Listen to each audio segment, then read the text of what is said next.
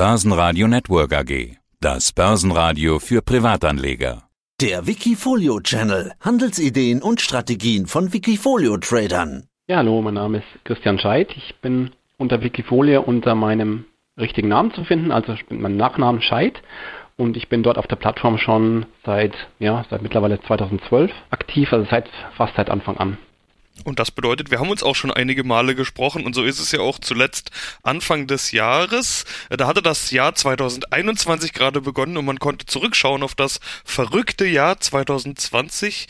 Das war für jemanden, dessen Strategie Special Situations heißt natürlich ein ganz interessantes und bei dir auch erfolgreiches Jahr. Jetzt sprechen wir am 1. Juli, das heißt, wir können auf das erste Halbjahr 2021 zurückschauen und du hast mir schon gesagt, dass wir lieber über deinen Special Situations Long Short sprechen sollen. Da ist nämlich mehr los. Christian, woran liegt's? Ja, das liegt einfach daran, dass ich in dem Wikifolio sowohl Long-Spekulationen machen kann, die natürlich meistens über dann die Aktie direkt, aber ich kann eben auch Short-Spekulationen machen, anders als in meinem normalen klassischen Special Situations Wikifolio, das wirklich ein Long-Only Wikifolio ist sozusagen, wo ich nur Einzelaktien kaufen kann.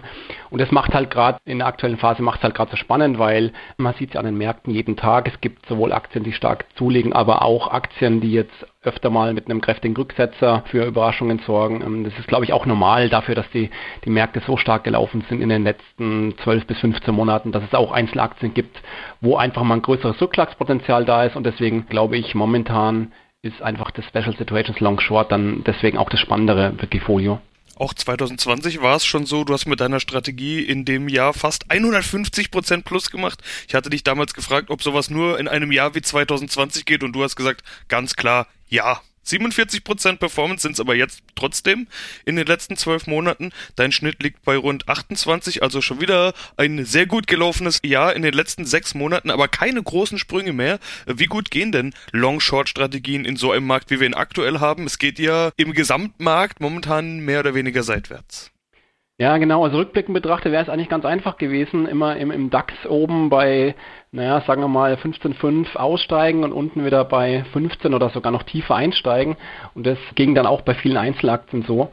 Nur im Nachhinein ist es sieht so halt immer recht einfach aus. Also wir sind ja eigentlich seit November letzten Jahres so richtig nach oben gelaufen nochmal, als die ersten Impfstoffe, als absehbar war, dass die ersten Impfstoffe zugelassen werden. Ich habe die Dynamik ein bisschen unterschätzt, mit der dann diese, diese große Sektorrotation stattgefunden hat.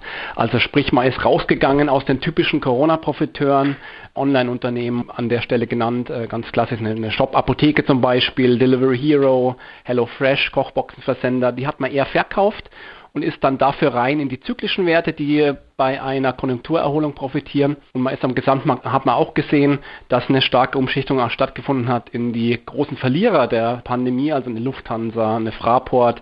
Und diese große Rotation habe ich vielleicht ein bisschen unterschätzt. Ich konnte trotzdem mit dem Wikifolio ungefähr mit dem Gesamtmarkt mitschwimmen. Das ist natürlich jetzt für mich jetzt eigentlich keine herausragende oder zufriedenstellende Leistung, sagen wir es so, weil ich immer gerne besser sein möchte als der Gesamtmarkt. Das ist mir jetzt, wenn man wirklich das erste Halbjahr 2021 betrachtet, ist mir das nicht gelungen. Also ich liege mit 16% plus im Rennen und ungefähr da liegt der DAX auch. Also das kann nicht mein Anspruch sein. Ich möchte schon besser sein als der DAX. Langfristig ist mir das auch gelungen. Auf kurze Sicht eben die letzten sechs Monate ungefähr mit dem, mit dem Index. Ja, ist okay, aber jetzt auch nicht so, dass ich da jetzt in, in Jubel verfallen würde. Na, dann sprechen wir mal über die einzelnen Themen. Du bist ja auch immer bei den aktuellen Themen mit dabei, immer am Puls der Zeit sozusagen. CureVac ist da beispielsweise zu nennen, hört man viel in den Medien. Warst du mit dabei? Lagst du da richtig? Jein, also CureVac war für mich eigentlich lang ein Kandidat, der im Vergleich zu einer BioNTech und einer Moderna, alle drei setzen ja auf diese mRNA-Impfstoffe und alle drei haben einen Impfstoff gegen Covid-19 schon zugelassen, wie BioNTech und Moderna, oder eben in der klinischen Prüfung so wie CureVac. Und ich bin eigentlich davon ausgegangen, so wie viele am Markt davon ausgegangen, dass die CureVac auch schaffen wird, den Impfstoff zur Zulassung zu bringen. Dann war es allerdings so, dass sich doch immer mehr abgezeichnet hat, dass die Studie für sich verzögert und die Ergebnisse vielleicht doch nicht so gut werden. Und dann kam halt der große Knall, das war vor, ich glaube, mittlerweile zwei Wochen ungefähr, mit ganz, ganz schlechten Wirksamkeitsdaten und die Aktie ist daraufhin 50 Prozent gefallen. Ich war, da war ich nicht dabei an der Stelle. Nur habe ich dann zum einen die, die, Gegenbewegung gut mitnehmen können. Die ging ja von im Tief 32 Euro bis auf über 60 Euro. Also die Aktie hat sich tatsächlich fast verdoppelt vom Tief aus. Da konnte ich ein Stück weit dabei sein. Und ich bin aber auch wieder in diese Gegenbewegung rein short gegangen, weil es stand ja noch die Veröffentlichung der endgültigen Daten aus Die kam jetzt auch vor ein paar Tagen und die zeigten wiederum keine Verbesserung gegenüber der ersten Analyse, also die Wirksamkeit liegt bei 48 Prozent. Und da bin ich eben, bevor die Daten veröffentlicht worden sind, bin ich short gegangen und konnte da vom Timing her war es nicht ganz optimal. Ich bin leider ein bisschen nicht am Hoch rein, aber naja, es ist immer, das Timing ist sowieso immer das Schwerste an der Börse. Du kannst fast nie das beim Shorten nie das Hoch erwischen und genauso wenn du long gehst, erwischst du fast nie das Tief oder beim Ausstieg genauso. Aber entscheidend ist, ich war dabei und ich hatte darauf gesetzt, dass die Aktie fallen wird und das hat sie auch gemacht. Sie ist ja tatsächlich nach den endgültigen Daten auch wieder um fast 20 Prozent eingebrochen. Und ich bin sehr, sehr skeptisch weiterhin bei der CureVac. Also ich glaube nicht, dass sie es schaffen werden, den Impfstoff zur Zulassung zu bringen. Und im Gegenteil, sie werden wahrscheinlich diesen Zulassungsprozess demnächst abbrechen müssen und da könnte es einen weiteren Rücksetzer geben. Deswegen bin ich bei der CureVac weiterhin eher auf der Lauer, um wieder short zu gehen. Das wohl spannendste Thema rund um Long und Short in den vergangenen Monaten sind wohl diese Meme-Stocks gewesen, also GameStop und Co., die ganzen wichtigen Stichworte, Reddit, Wall Street Bets, Stonks und was sich da nicht alles draus entwickelt hat. Äh, da hast du dir auch nicht entgehen lassen, oder? Nee, auf gar keinen Fall. Also das ist für mich natürlich ein Paradies. Also wenn ich äh, Aktien habe wie eine, wie eine GameStop, wie eine AMC, wie eine BlackBerry, wie eine Nokia teilweise, das Ganze schwappte dann noch über hier in Deutschland auf die ganz kleinen Werte, windeln.de, Nanogate, Adlermode. Da habe ich plötzlich in Nebenwerten eine, eine wahnsinnig hohe Liquidität. Ich komme super rein und raus und man muss halt so ein bisschen ein Gespür dafür haben, wo könnte es als nächstes losgehen und wann hört die Party wieder auf. Weil man muss sich ja natürlich über eins im Klaren sein. Diese ganzen Kursanstiege sind fundamental überhaupt nicht untermauert. Also sowohl eine GameStop als auch eine Windeln.de sind alle völlig überteuert und macht überhaupt keinen Sinn, äh, sowas langfristig im Depot zu haben. Nur wenn man halt weiß, andere Trader, andere Anleger springen auf solche Aktien auf, auf solche Trends auf, dann kann man da natürlich äh, kurzfristig mal mitfahren. Natürlich das Ganze mit begrenztem Kapitaleinsatz. Und natürlich muss man vorher auch wissen, man erwischt auch hier nie das Tief, wenn man einsteigt, man erwischt nie das Hoch, wenn man aussteigt. Aber wenn man sich dieser ganzen Effekte, die da äh, passieren, bewusst ist, dann kann man natürlich bei sowas wunderbar äh, mitfahren. Aber wie gesagt, das Ganze immer nur sehen als Trade und nie als mittel- oder langfristiges Investment sehen. Windeln.de hast du gerade nicht dabei, das heißt, die Party ist da aus deiner Sicht zu Ende? Nein, glaube ich nicht. Die Windeln.de war ja Wahnsinn, die ist von 50 Cent oder 60 Cent auf 7 Euro in der Spitze gegangen, dann ist sie runter wieder auf 1,90 oder 1,80, wieder hoch auf 3. Also ich glaube, da wird es noch weitergehen. Der Grund liegt darin, dass da gerade eine Kapitalmaßnahme läuft. Das Windeln.de erhöht das Kapital die ganze Maßnahme ist noch nicht abgeschlossen. Und bei der Windeln.de, das ist ja nicht die erste Kapitalerhöhung, habe ich in der Vergangenheit schon öfter beobachtet, dass in dem Moment, wo die den Vollzug melden, dieser Kapitalerhöhung, dann die Aktie nochmal in die Gänge kommt. Also das kann auch durchaus diesmal wieder passieren. Da würde ich allerdings jetzt, also ich persönlich warte jetzt einfach ab, bis die anspringt, weil jetzt reinzugehen, dann liege ich erstmal 20% hinten, wenn es blöd läuft und das will ich eigentlich nicht.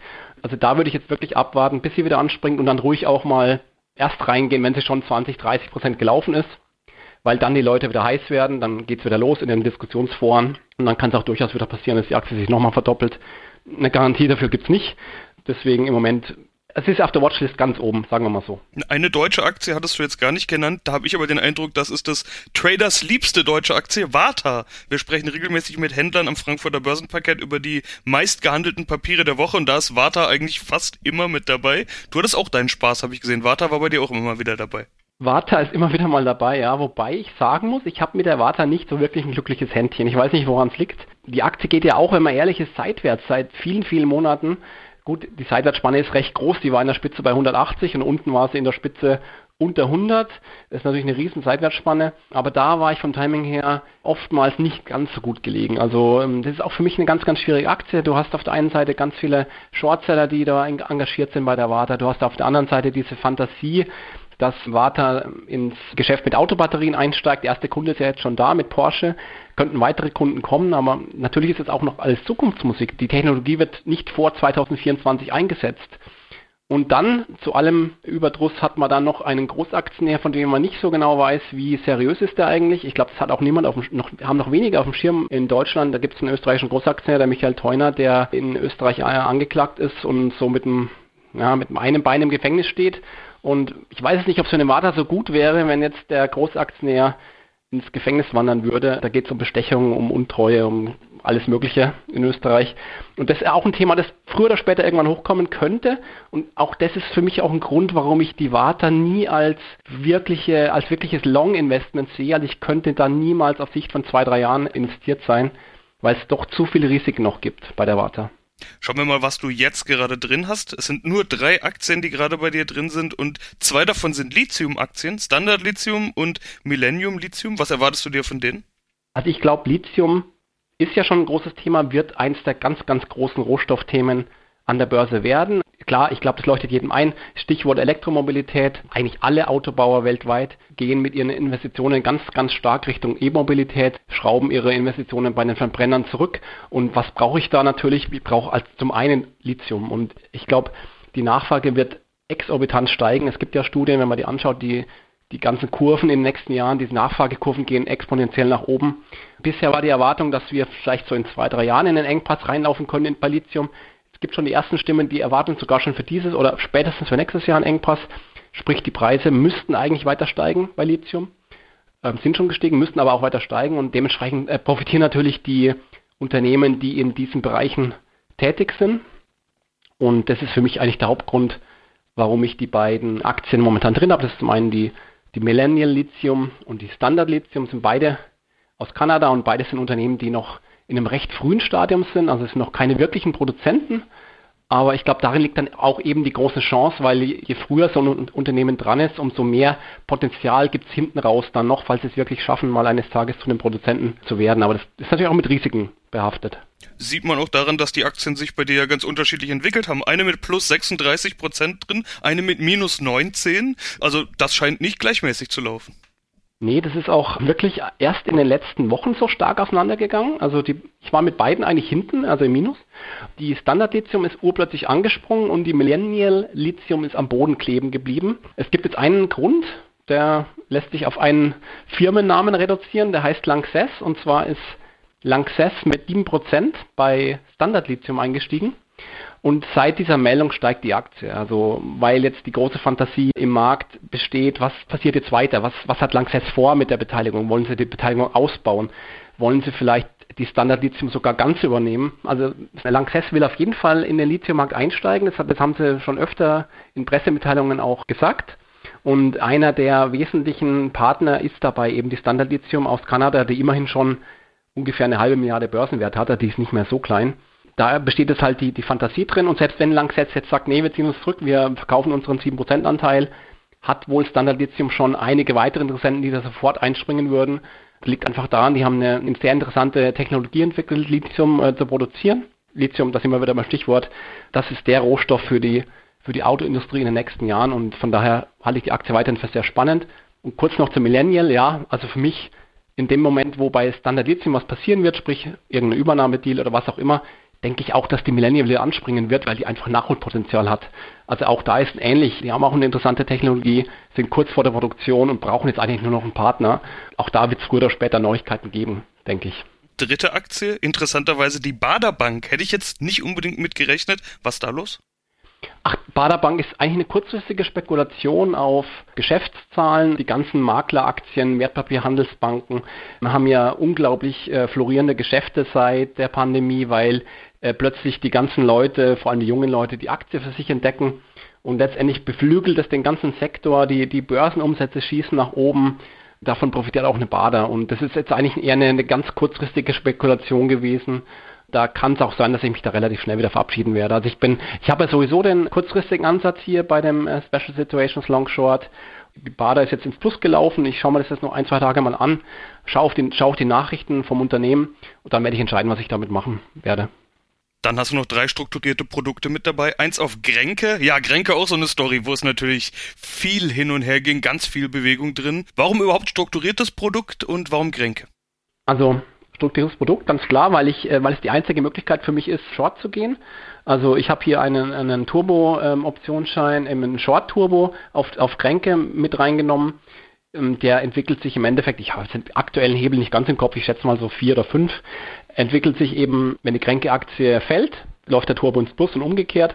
Ja, Kränke ist ja gerade dabei, so ein bisschen den Kopf aus der Schlinge zu ziehen, ist aber noch nicht ganz überwunden, das Thema. Also da gibt es ja schon seit Monaten äh, schwere Vorwürfe von einem Shortseller, der Kränke unter anderem Bilanzmanipulation vorwirft und gab jetzt allerdings das Testat vom Wirtschaftsprüfer für den, für den Jahresabschluss 2020. Das war schon mal ein wichtiges Signal an den Kapitalmarkt. Okay, schaut mal her, bei der Kränke ist soweit alles in Ordnung nur. Es gibt noch momentan eine oder sogar zwei Sonderprüfungen, die von Seiten der deutschen Finanzaufsicht noch laufen. Und da ist noch kein Ergebnis bekannt gegeben worden. Also Kränke sagt zwar, sie hätten das Ergebnis schon, aber sie würden sich da jetzt mit der BaFin, also das heißt die Finanzaufsicht, in enger Abstimmung befinden und äh, entsprechende Maßnahmen treffen. Also es ist für mich irgendwie, es ist noch nicht ganz ausgestanden und ich würde da jetzt eigentlich eher noch negative Nachrichten erwarten. Und der Markt sieht es eigentlich auch so, weil die Aktie ist bis 40 Euro gelaufen gewesen und da kam es dann wieder zurückgeschlagen. Es ist wieder runter, 35, 34 und fängt sich jetzt irgendwo in der Mitte. Also es ist eine abwartende Haltung. Ich würde in dem Moment, wo dann wirklich die Nachricht kommt von dieser BaFin-Prüfung, würde ich dann entscheiden, was ich damit mache. Entweder der Bericht fällt schlecht aus. Ich würde wahrscheinlich zeitnah mich auf jeden Fall trennen von der Position, egal wie der Bericht ausfällt. Ich gehe davon aus, dass er schlecht ausfällt. Dann haben wir die Lufthansa, auch strukturiertes Produkt auf Lufthansa. Wie ist da deine Meinung? Ja, ganz klar. Also ganz klarer Verkauf für mich. Kapitalerhöhung kommt äh, Richtung 3 Milliarden Volumen. Das wird die Aktie wahnsinnig verwässern. Die Aktie ist für mich eher 5 Euro wert und nicht 10 Euro oder knapp 10, wo wir jetzt stehen. Also einer der größten Short-Chancen, einer der größten Short-Chancen überhaupt momentan am deutschen Markt, überhaupt die ganzen Touristikaktien. Ich halte davon überhaupt nichts, weil der Tourismus, äh, bis der wieder auf die Vorkrisenniveaus klettert, auf die Levels von 2019, das kann Jahre dauern, wenn es überhaupt wieder dahin kommt. Also ich halte sowieso nichts von Airlines, das ist ein ganz schwieriges Geschäft. Lass wieder irgendwo einen Terroranschlag in der Welt passieren, dann kriegen die wieder auf die Mütze. Also ich würde da die Finger weglassen. Ich, ich weiß, es ist eine der Lieblingsaktien der Deutschen, ich weiß nicht warum. Aber wenn man mal auf den Langfristchart schaut, man konnte mit der Aktie nur verlieren und so wird es auch bleiben. Da bin ich fest davon überzeugt. Ja, und die dritte im Bundes dann die Commerzbank, da scheinst du so ähnlich zu denken. Commerzbank ist ganz, ganz spannend. Zwar ein kurzfristig, ganz klarer Short wegen der Zinsentwicklung. Die Zinsen fallen wieder, darunter leiden die Banken, sieht man auch in den Aktienkursen. Anderes Thema aber auch hier, das könnte nochmal eine ganz, ganz heiße Kiste werden, ist, also ich habe ich hab in den letzten Tagen da ein bisschen recherchiert bei der Commerzbank. Und da gibt es seit Herbst ungefähr gibt's Anzeichen, dass da einiges bei der Commerzbank äh, schiefgelaufen ist. Und Stichwort Geldwäsche, man kann das auch relativ leicht googeln, das sind keine geheimen Informationen. Und in dem Zusammenhang, ich hatte den äh, Fraser Paring, diesen Shortseller im, bei Kränke schon genannt, der hat ja noch ein ganz großes Deal in Deutschland, an dem er dran ist. Und für mich könnte das die Commerzbank sein, also ohne dass ich jetzt irgendwelche Infos hätte. Es ist nur ein 1 zu 1, äh, 1 und 1 zusammengezählt. Also da setze ich kurz- und auch mittelfristig auf einen Kursverfall bei der Commerzbank. Ja, ich bin gespannt, also da könnte uns doch einiges noch erwarten an schlechten Nachrichten in den nächsten Wochen und Monaten. Cash bei dir übrigens fast 83 Prozent. Deine Risikosteuerung geht ja über die Cashquote. Du scheinst nicht besonders optimistisch zu sein oder erwartest du jetzt? Kommt jetzt eh die Sommerpause oder äh, wie ist dein Plan? Warum so viel Cash?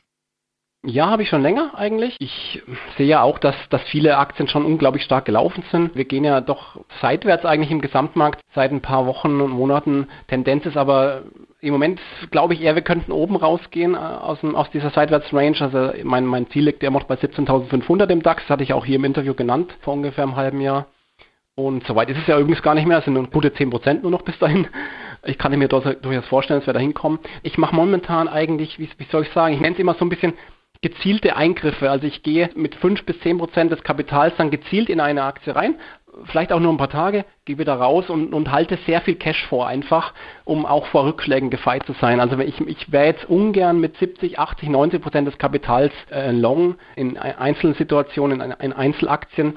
Und dann muss man auch sagen, es gibt halt Marktphasen, da gibt es nicht ganz so viele Spezialsituationen wie zu anderen Marktphasen. Also ja, das ist vielleicht auch schon der Hauptgrund. Und äh, mit der Strategie, die, die ich jetzt doch schon seit einigen Monaten fahre, eben hohe Cashquote, ist es eigentlich ganz gut gelaufen und deswegen würde ich jetzt im Moment auch wenig dran ändern wollen. Du hast deine Prognose schon genannt. Anfang des Jahres hattest du gesagt DAX 17.500. Damals war der DAX noch unter 13.800. Da klang diese 17.500 wirklich noch verrückt. Ja, jetzt ging es im ersten Halbjahr rund 14 Prozent hoch. Klingt verrückt, aber die Hälfte ist geschafft. Also wenn wir das nochmal schaffen würden, beziehungsweise ich habe voll mal durchgerechnet, 13 Prozent von jetzt aus würden reichen. Also wir brauchen nicht mal die 14 aus dem ersten Halbjahr.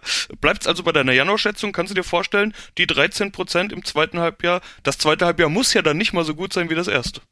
Genau, genau. Du sagst, bringst es eigentlich schon auf den Punkt. Also ich glaube auf jeden Fall ist es, das ist drin. Warum? Weil im Endeffekt das gleiche Thema, das wir schon seit Jahren haben. Es fehlen uns die Alternativen. Wir haben keine Zinsen mehr. Den Leuten bleibt nichts anderes übrig, als in Aktien zu gehen. Und äh, was der Trigger jetzt sein könnte, dass wir im zweiten Halbjahr nochmal so stark steigen wie im ersten, oder äh, wie du sagst, muss ja gar nicht mal so stark sein, aber Richtung 17, es muss auch nicht die 17,5 sein, vielleicht lass es 17 sein, können auch 18 werden, ich weiß es nicht. Also ich bin auf jeden Fall sehr positiv. Ein Trigger könnte sein, dass zum Beispiel in den USA die Inflationsdaten jetzt zwei Monate in Folge doch nicht so stark ausfallen, wie, wie man heute noch erwartet. In dem Moment würde der Markt, glaube ich, sehr positiv reagieren, weil die Gut, die Zinswende in den USA ist sowieso noch in weiter Ferne, aber auch dieses ominöse Wort, dieses Tapering, äh, würde an, an Schrecken verlieren. Also die Reduzierung der Anleihenkäufe, da ist, wird ja damit gerechnet, dass die Fed im Sommer diese Reduzierung ankündigt und vielleicht zögert sich das noch weiter raus, dass man am Markt realisiert, Mensch, die Fed muss ja gar nicht tapern eben, sondern macht weiter und ich glaube, in dem Moment würde der, ich meine, USA, USA geht sowieso von Allzeit hoch zu Allzeit hoch, aber ich glaube, dann wäre der Weg nach oben tatsächlich richtig frei. Vierte Welle hin oder her, ich glaube, eine vierte Welle würde sogar eher noch den gesamten Markt eher noch beschleunigen, weil dann erst recht keine Zinswende und kein Tapering kommen würde. Aber wir wollen es mal nicht hoffen, dass eine vierte Welle kommt und wenn, dann soll es bitte nicht so stark werden, also nicht falsch verstehen. Aber ich bin nach wie vor, ich glaube, man, man hört es, glaube ich, ziemlich gut raus. Ich bin ziemlich bullish. Warum? Wir haben keine Zinsen, warum? Wir haben keine Alternativen und letztendlich wird das ganze Geld, was weltweit da ist und kaum weniger wird, eher mehr wird den Aktien gehen, ein großer Teil davon. Und jetzt ganz kurzfristig, also jetzt kommt der Sommer, jetzt kommt die Urlaubszeit. Äh, bist du jemand, der dann glatt stellt oder schaust du auch im Urlaub nochmal rein oder denkst du, naja, die nächsten paar Wochen, die, da passiert eh nicht viel, die schaffe ich auch so? Nee, also man muss immer am Ball bleiben, immer. Das ist, ich halte von Saisonalität gar nichts. Also wir hatten schon sehr, sehr gute Sommer auch. Also das ist für mich ein Märchen, wenn man jetzt ganz lange Zeiträume betrachtet, Dow Jones 100 Jahre oder DAX rückrechnet 30 bis 50 Jahre, dann mag das stimmen. Dann war der Sommer eigentlich statistisch gesehen eher schwach, eher langweilig. Aber das kann auch dieses Jahr wieder ganz anders kommen. Letztes Jahr war es auch so. Letztes Jahr habe ich den Sommer, wenn ich den verpasst hätte, hätte ich ganz viel Kursgewinne verpasst in den Märkten. Und deswegen, ich würde da gar nichts drauf geben. Natürlich, die Umsätze können ein bisschen dünner werden, aber deswegen kann es ja trotzdem steigen. Ich bin sowieso ein Trader und ich bin ja sowieso jeden Tag am Ball. Und auch wenn ich Urlaub habe, ist ein Auge immer auf den Kursen, weil das kann man sich bei so einem ganz kurzfristigen Ansatz sowieso nicht erlauben. Also ich kann jetzt, wenn ich eine windelnde EMD im, im Portfolio habe, kann ich ja nicht wegschauen. Das, das, das wäre ja grob fahrlässig. Deswegen, also ich bin weiter am Ball und ich, vielleicht wird es ein spannender Sommer. Mal gucken. Ja, einen spannenden Sommer wünsche ich uns allen und dir vor allen Dingen noch einen schönen Sommer und trotzdem mal ein bisschen den Kopf frei kriegen. Christian Scheidt, vielen Dank. Alles klar, Dankeschön. Wikifolio.com Die Top-Trader-Strategie. Börsenradio Network AG. Das Börsenradio. Das Börsenradio Nummer 1.